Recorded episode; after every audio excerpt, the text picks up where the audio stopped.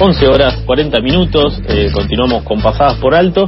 Y ahora llega un momento muy especial porque vamos a hablar de, con Natalia Maldini, ella es youtuber, tiene 60.000 suscriptores, también es docente, actriz y bailarina, guionó y actuó en la serie web La obra de mi vida. En YouTube hace videos de todo tipo, pero últimamente estamos siguiendo de cerca la serie Natalia Arruina Todo. Buen día Natalia, ¿cómo estás? Charlie y Sofía te saludan en la aire de FM La Tribu. Buen día, bien, muy bien. Acá trabajando un poco. bueno, eh, queríamos consultarte en primer lugar. Eh, abriste tu canal de YouTube hace varios años, pero más o menos hace un año que arrancaste a subir videos más regularmente y con nuevos formatos. Eh, ¿Por qué arrancaste a hacer esos videos? ¿Tuvo algo que ver la cuarentena? Yo hago teatro, hago como un contexto histórico de mi vida.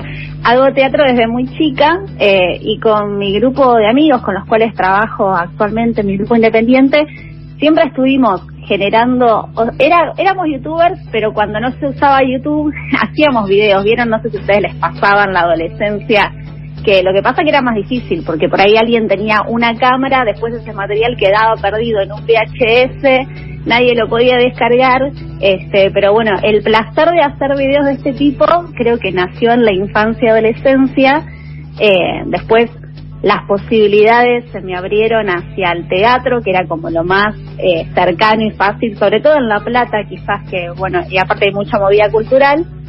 Y muchos años después, cuando ya, eh, igual yo llegué tarde a YouTube, porque ya hace bastantes años que es como que hay un auge de gente creadora de contenidos, este, pero bueno, mi primer acercamiento fue con la obra de mi vida, que decidimos hacer una serie web, eh, y ahí como que le empecé a tomar el gustito a generar contenidos más regularmente para la plataforma.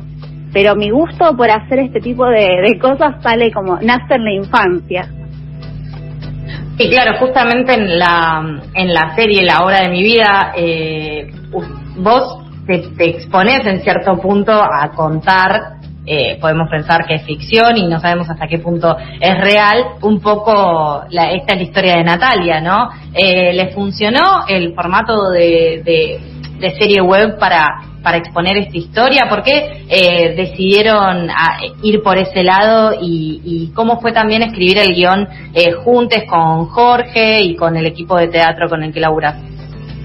Sí, tiene como varias betas. Por un lado, o sea, yo creo que la posibilidad de subir contenido a YouTube, en este caso en formato de serie, le da una masividad que de otras formas por ahí es como mucho más difícil. Por ejemplo, eh, distribuir una peli en Argentina es como algo súper complicado. Acceder, por ejemplo, a una sala de cine, yo lo veo, pero súper lejos, como que es algo que es muy para pocas personas. De hecho, hay personas que yo admiro mucho, directoras de cine, que por ahí sus películas que ya están incluso instaladas en el circuito y por ahí como las películas no tienen difusión suficiente están una semana eh, y mueren ahí es como que después es re difícil verlas también si, a mí me pasa como admiradora quiero ver ciertas pelis y es imposible acceder en cambio bueno la serie web y el formato para YouTube tiene tiene esa posibilidad de que cualquier parte desde cualquier parte del mundo te puedan ver eh, en cualquier momento de forma gratuita este, entonces yo creo que eso es como lo, lo mejor que tiene la plataforma. Después si por ahí en cuestiones monetarias nunca te va a redictuar para una producción audiovisual, o sea, no, no vas a, a, ser retribuida de la misma forma de lo que vos invertís, porque hacer producciones de ese, de ese tipo es muy caro. Eh, no es lo mismo hacer un video en YouTube desde tu casa, donde solamente, no sé, estás vos y todo el laburo depende más o menos de vos quizás no sé, laburás con alguien más, pero digo, hacer una serie donde, por ejemplo, no sé, hay un equipo de personas de, no sé, de 100 personas eh, y capaz que estás años laburando, entonces es como que después eh, económicamente sí, ahí sí, no conviene, pero bueno, es la forma que, como no íbamos a cobrar de todas formas, dijimos, bueno, la, la subimos y que la vean, por lo menos. Claro. Los vericuetos también de la autogestión y del teatro independiente, en cierto punto, ¿no? Eh, ahora estamos viendo que estás subiendo a tu canal una serie que se llama Natalia lo arruina todo, una serie de videos, podríamos decir, en donde analizas y te dedicas a, romper y volver a armar eh, muchos consumos o actitudes o costumbres o sentidos comunes que tenemos eh, como sociedad. Y en, y en, ese sentido, y, siendo eh, espectadores también de estos videos. Eh, a mí la, una de las cosas que más eh, curiosidad me da es pensar por qué elegiste arruinar como la acción, como el verbo de lo que haces en Internet, digamos. ¿Por qué arruinar es, es lo que elegiste como para puntapié de todo? Sí, les, les, les cuento también la historia con el título. El primer episodio que hice, eh, yo hablé sobre el sufrimiento en el arte, ¿no? Y todo lo que a veces, como esa, ese mandato, ese falso mandato como que hay que sufrir para ser buen artista, ¿no? Bueno, y yo decido hablar por eso, de eso, porque fue como lo que me motivó en ese momento y que me estaba dando vueltas, pero realmente no sabía que se iba a convertir después en una serie de varios episodios. Eh, y yo le puse en homenaje a Clarisa lo explica todo, Natalia lo explica todo. No sé si ubican la serie de Nickelodeon, yo era muy fan de chica y dije, bueno, como que hice un, un homenaje, agarré la presentación de Clarisa, le corté mi cara y se la pegué encima, o sea, todo Un homenaje a Melissa John Hart. Totalmente, y así muy... Eh, agarré mi cara y la corté con Photoshop, la pegué así bien, eh, muy barato todo. Y mm, después cuando me dieron ganas de seguir haciendo episodios, dije, bueno, le voy a dar como un carácter propio, una identidad.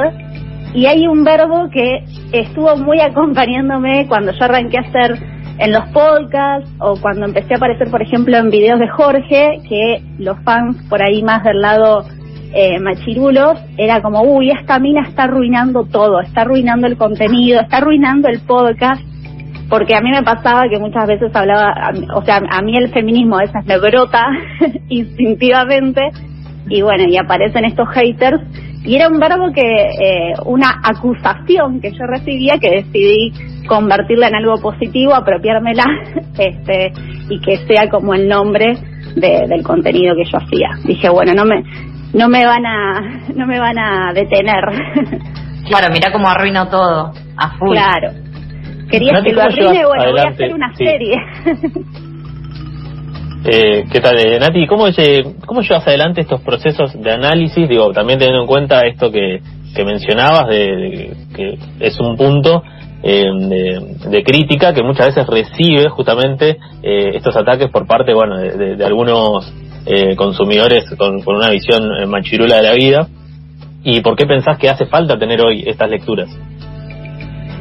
Eh, y hace falta porque yo creo que necesitamos generar como una transformación cultural y social para ser mejores personas, básicamente, para, para construir una sociedad más igualitaria, eh, reflexionar. Yo no digo, no soy partidaria de cancelar las cosas, sino de analizarlas. Que yo creo que a veces se confunde un poco eso, porque cuando yo, por ejemplo, hago un video sobre Cris Morena analizando chiquititas o las series adolescentes que consumíamos para ver, no sé, vínculos tóxicos, para ver los estereotipos de género que hay o estereotipos eh, también como de clase que hay, eh, no es para decir, bueno, esto lo quiero borrar de mi mente, sino todo lo contrario, decir, ah, bueno, entonces yo por eso me vinculo o me vinculé en mi adolescencia con los chicos porque veía esta novela que me hacía hacer estas cosas o me hacía pensar de determinada forma. Entonces es como una invitación a deconstruir todo eso para ver también cómo influyó, que en mi caso, y yo creo que de mucha gente, todos los consumos de la tele, las pelis, todo el cine mainstream eh, determinó una forma de pensar, construyó todo un imaginario cultural.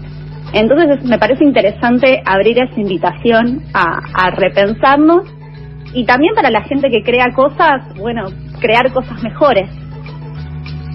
Eh, bien, yo lo que noto de tus videos es que vos haces un análisis bastante concreto de, de, bueno, de, estos consumos culturales y de cómo choca eso con las realidades eh, sociales concretas.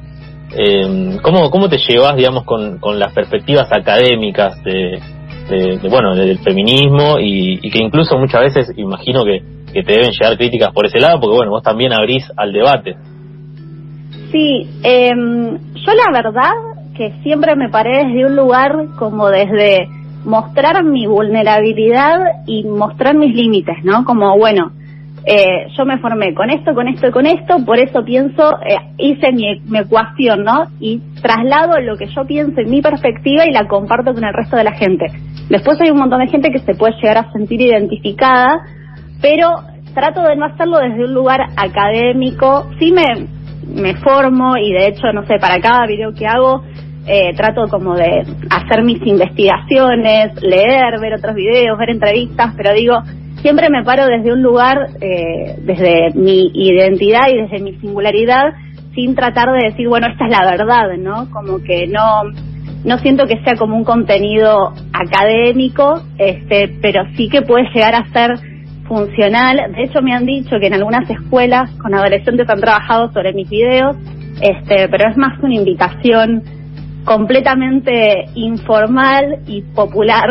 Este, no sé si respondí, si apuntabas a eso con la pregunta. Sí, porque aparte también eh, podemos pensar que, bueno, que hoy en día uno, eh, si elige pensar a través de la perspectiva feminista, por ejemplo, o se cuestiona cosas de su propia vida, llega un punto en el que vos mencionabas hace un ratito la cancelación y decimos, bueno, entonces no puedo escuchar música, no puedo ver ninguna película, odio a todos mis ídolos, realmente entro en una espiral de miedo, desesperación y horror y es como eh, es muy difícil salir de ahí y recordar todo el tiempo que el mundo es horrible y encima no poder eh, ir a un espacio más de, de, creatividad o de fluidez o de leer otras historias o de ver otros dramas que no sean los propios de la de la vida de uno, ¿no? Entonces también la cancelación muchas veces llega a eso. Eh, y además, por otro lado, y un poco en relación a, lo que hablabas recién, hay cierta punitividad eh, en, ciertos en ciertas corrientes de pensamiento digamos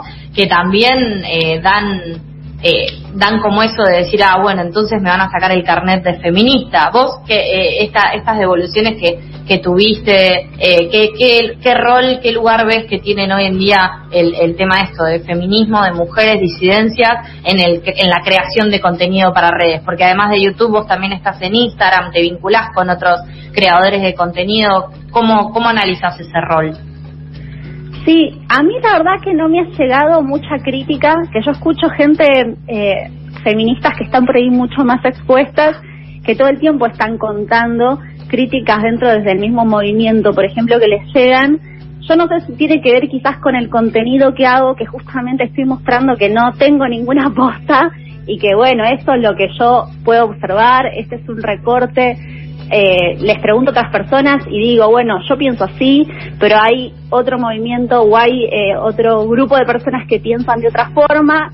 Entonces quizás esa postura mía, que es como más gris en ese sentido, que no es por eso tibia, ¿no? Porque muchas veces, o sea, yo eh, comparto lo que pienso y de una forma muy apasionada, pero digo, me parece que quizás eh, eso genere cierta empatía eh, y no siento como no, no, han llegado oleadas de críticas eh, que sí escucho en otros en otras feministas, ¿no? Como que de repente dicen algo y se arma toda una polémica dentro del mismo movimiento eh, eso yo no, la verdad que no lo estoy viviendo, eh, pero, pero sí entiendo que a mucha gente le, le sucede y yo cada vez estoy como más partidaria de, eh, de tratar de escuchar y empatizar con la otra persona, aunque no pienses igual, o sea, hay, hay cosas que sí, con las cuales no voy a negociar, pero hay ciertas cosas que me parece que depende mucho el contexto de, cómo te criaste, dónde te criaste, para que vos pienses desde una de determinada forma, ¿no? Entonces como que estoy tratando de ser como un poco más permeable y estar a la escucha. Por eso también no me planto desde un lugar de, ah, esta es mi posta, es la verdad y es lo que tienen que pensar. Bien, estamos en comunicación con ah, Natalia Maldini, ella es eh, youtuber, creadora de contenido eh, en Instagram y sí, dale Charlie, adelante. Hoy en día seguís consumiendo eh, televisión, contenidos para chicos, digo, para, analizar también. Sí, em, en casa medio que estamos. se armó como una especie de, estudio oficina donde hablo en casa porque digo los dos justo trabajamos más o menos haciendo cosas parecidas, entonces estamos todo el día editando y en el fondo hay una tele que una tele que está prendida, así que estamos como bastante conectados con lo que sucede en la tele, ¿no? Eh, bueno, y aparte hoy en día con Twitter también medio como que hay un nexo entre la tele y Twitter que todo el tiempo te enterás de todo lo que está pasando. Y, con vos, vos, todo el tiempo decís como que te criaste viendo viendo la tele. ¿De qué forma, eh, o sea, ves algún cambio, digamos, con la tele con la que te criaste con la tele que ves ahora? Sí, hay igual hay una realidad que tampoco se está haciendo ficción, que eso me entristece mucho, porque también yo me crié con una tele donde vos prendías, eh, no sé, volvía de la escuela y tenías como una novela atrás de la otra, una producción argentina, y ahora de repente te da una tristeza porque no hay una sola ficción, es como un programa de chimento eh, atrás del otro. Eh, así que eso me entristece bastante, que por lo menos yo tenía, no sé, había un montón de gente dentro del gremio artístico laburando, eh, que ahora no, no existe eso en la tele. Eh, hace, poco, eh, hace poco sacó un video Navaja Crimen, no sé si pudiste verlo, de la historia de las telenovelas, y que justamente hablaba de la función social de la telenovela como que ordenaba los días, ¿no? Al mediodía almorzábamos con muñeca brava, a las seis de la tarde veíamos chiquititas y merendábamos, todo enfrente de la tele como una organización social también. Totalmente, sí, sí, yo era como de ese, de ese tipo de, de familias, este, y mm, qué iba a decir, no, sí veo por ahí series para adolescentes extranjeras, que hay como también un auge de producciones así, y ahí sí se ve absolutamente el cambio, por ejemplo, con Euforia o Sex Education, que están como 20.000 años adelante en cuestiones de género, de diversidad. Este, pero realmente, no sé, la verdad que yo no tengo muy claro el tema de Disney Channel, que sé que hay algunas producciones argentinas, que me parece que medio que la fórmula se repite, eh, se replica, pero la verdad que es eso, que no es como antes, que te prendías y tenías una novela para adolescentes en Telefe. Ahora están pasando Floricienta, que ya tiene, no sé, como 15, 20 años. Sí, están están refritando más eh, más más eh, contenidos. Ay, perdón, me trabé. Charlie, dale. Nati, ahora que le estás metiendo bastante más a YouTube, eh, primero preguntarte eh, si si sentís digo, que, eso eh, puede llegar a ser tu, trabajo definitivo, si, si lo ves como, como en el futuro mediano por ese lado, y cómo es la convivencia también entre una pareja de youtubers. Eh, la verdad es que yo empecé a meterme más con YouTube porque me di cuenta, o sea, yo venía antes desde la cuarentena, justo había metido, le había metido un montón de fichas a YouTube y coincidió justo que, por ejemplo, no sé, creo que fue el cuarto o quinto video que sacó de Natalia lo arruina todo y nos encerramos y arranca la cuarentena obligatoria. Y fue como que sentí que era casi como una, un mensaje, una señal de que tenía que enfocarme en esto porque iba a pasar muchísimo tiempo hasta que vuelva a mi vida anterior, que yo antes me la pasaba dando clases en centros culturales, yendo de un lado para el otro, dije, bueno, voy a enfocarme en esto. Y la verdad que siempre en lo personal fui bastante cambiante, a mí me aburre por ahí la rutina, entonces como que ya venía de varios años de dar clases, eh, estaba como medio estructurándome y dije, no, me viene bien como, o sea, dentro de todo el contexto de mierda, ¿no? Y, y observándome como una persona privilegiada, tuve la posibilidad de elegir y decir, bueno, voy a hacer foco acá, que medio que el contexto me está obligando también, y lo veo posible como dentro de estos eh, no sé si para toda la vida, pero no sé, este año, el año que viene, seguramente vas a seguir por este lado. En mi deseo máximo, o sea, lo que más me gusta hacer a mí en realidad es hacer producciones audiovisuales y poder actuar y escribir.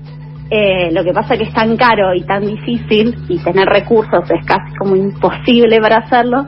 Este, pero si me, si me das a elegir tipo genio de Aladín, te digo, no, y yo quiero ser actriz y actuar toda la vida en series.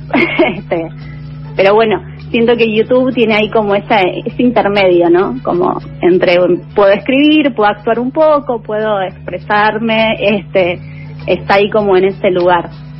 Y después en casa nos complementamos un montón, este, como que nos pasa que por ahí si yo tengo una duda sobre un video o Jorge también se siente como inseguro sobre algo, nos compartimos los materiales, nos eh, opinamos sobre el laburo de, del otro, este, es como que somos bastante compañeros en ese sentido. Eh, tenemos como un cronograma para hacer las transmisiones en vivo, para no superponernos. Este, claro. Y sí, está buenísimo. Yo pienso que ahora, bueno, con este, en, tanto el Capital como La Plata, el AMBA y, toda esa zona de, cantidad de contagios de COVID muy altos, estamos todos medio volcados a, la virtualidad. Nosotros en particular, por ejemplo, ahora estamos haciendo radio por Meet, eh, con todo un, croquis, digamos, que a vos escuchamos desde el estudio y nosotros cada cual en nuestra casa y así estamos un poco viviendo en videollamada. Me imagino lo que debe ser también eh, ser dos youtubers y vivir en una casa y hacer esto, transmisiones en vivo, tener que ponerte de acuerdo para para eso, ¿no? Es como un poco la nueva normalidad viene con, con esas cosas. Eh, sí. Nati, eh, queremos eh, agradecerte por todo este, este rato que, tuviste con nosotros y antes de despedirte vamos a, invitarte a hacer un breve juego, algo nunca hecho en la radiofonía argentina, que es un ping-pong de preguntas y respuestas. si estás de acuerdo, lo hacemos rápidamente. Ahora mi compañero te presenta las preguntas. Perfecto, me encanta. Nati, ¿estás lista? Dale, sí. Espero no irme por las ramas. Yo, el problema acá, que somos bastante complementarios, que Jorge recién me ha más, y yo soy muy, me voy por las ramas. Me cuesta la síntesis a mí, todo lo opuesto. no, pasa nada, no pasa nada, El no problema, tenemos esa exactitud. eh, bueno, primera pregunta. ¿Qué querías hacer cuando fueras grande? Actriz. ¿Sabes cuál fue el mejor día de tu vida? Probablemente cuando grabamos la obra de mi vida. ¿Cuál fue el lugar más lejos de tu casa en el que estuviste? En la India. Epa, ¿aceptarías un cargo político? No. Hay un video sobre la India que hice sobre ese viaje. Hago un paréntesis si quieres. Lo vamos a, lo vamos a ver en Natalia Maldini en YouTube, lo podemos ver. Eh, si pudieras tener una entrevista con cualquier personaje histórico, ¿a quién elegirías? Eh, personaje histórico, ahí es donde yo me empiezo a enroscar. ¿Puede ser del arte o tiene que ser...? Eh, de lo que, vos quieras. Puede estar vivo, muerto, puede ser una calle. Alice Guy Blaché, que se, le, dicen que es la primera cineasta, la creadora del cine, y es una persona que no trascendió en la historia porque era mujer, eh, así que es como ella. Y ciertos hermanos le robaron el, el mote, ¿no? Como eh, los creadores del cine quedaron otros hombres, siempre, ¿no? Claro, sí, sí. Y no, no está mucho en los libros de historia ni nada de eso, así que es como... Y también, bueno, eso lo podríamos eh, subir a YouTube, ya, viste, podríamos, me sumo. claro, ya le estás creando contenido en el, en el canal. Y, tendría muchas views. Eh, Nati, una palabra que te guste. Eh, verosimilitud. Buena palabra. Cuando te dice, eh, perdón, ¿cuándo te diste cuenta de que estabas creciendo? Ah, el otro día hablaba con una amiga que creo que últimamente las conversaciones de la gente de amigues nuestras es tipo hablar del monotributo, hablar de, de, las cosas que hay que hacer de restauraciones, de construcción, de plomería, como obra social sí, cuando de repente en la conversación solo se habla de eso y pasan horas hablando de eso, es como... Bueno, ya somos adultos. Eh, ¿Qué preferís, que le pongan tu nombre y apellido a una calle o a una estación de subte? Un poco porteña la eh, pregunta. Sí, realmente hay que decir que es muy porteña esta pregunta pero me gusta igual, como de estación de subte, como Me, parece como más estética y el cartel. y además también se da esa posibilidad de hacer intervención sobre, vieron que hay como algunas paradas que están como intervenidas y armar ahí como una buena intervención artística. sí, con pinturas y demás. Eh, esta es la más importante, creo, eh, así que concentración. Si tenés una docena de facturas sobre la mesa, ¿Cuál agarras? Eh, una con crema pastelera. Bien, sos una persona del bien, Nati. Ya lo sabíamos y ahora lo reconfirmamos. Amo la crema pastelera. Y sí. Y por último, ¿tenés alguna anécdota con la tribu? Eh, hoy la estoy construyendo. ¡Ay, qué bueno! Nati, muchas gracias, qué bueno. Eh, te agradecemos un montón, teníamos muchas ganas de, tener esta nota con vos. Eh, te, seguimos en, en, YouTube, te seguimos por ahí, invitamos a todos eh, quienes no la conocen a Natalia Maldini que la sigan en YouTube, en sus redes sociales, Nati Maldini en Instagram también. eh, que vean sus videos, que le den like, se suscriban y activen la campanita, que es lo que piden todos los youtubers. Y bueno, Nati, muchas gracias por este rato compartido con nosotros. Te mandamos un abrazo muy grande eh, y gracias. Gracias a ustedes, la pasé súper bien, fueron muy cálidas, así que gracias, gracias, la pasé bárbaro. Gracias, gracias. Bueno, eh, pasaba Nati Maldini, eh, nos tomamos unos minutos para de, de, la agenda de noticias para conocer a una personaje, en este caso del mundo de YouTube que tanto nos gusta.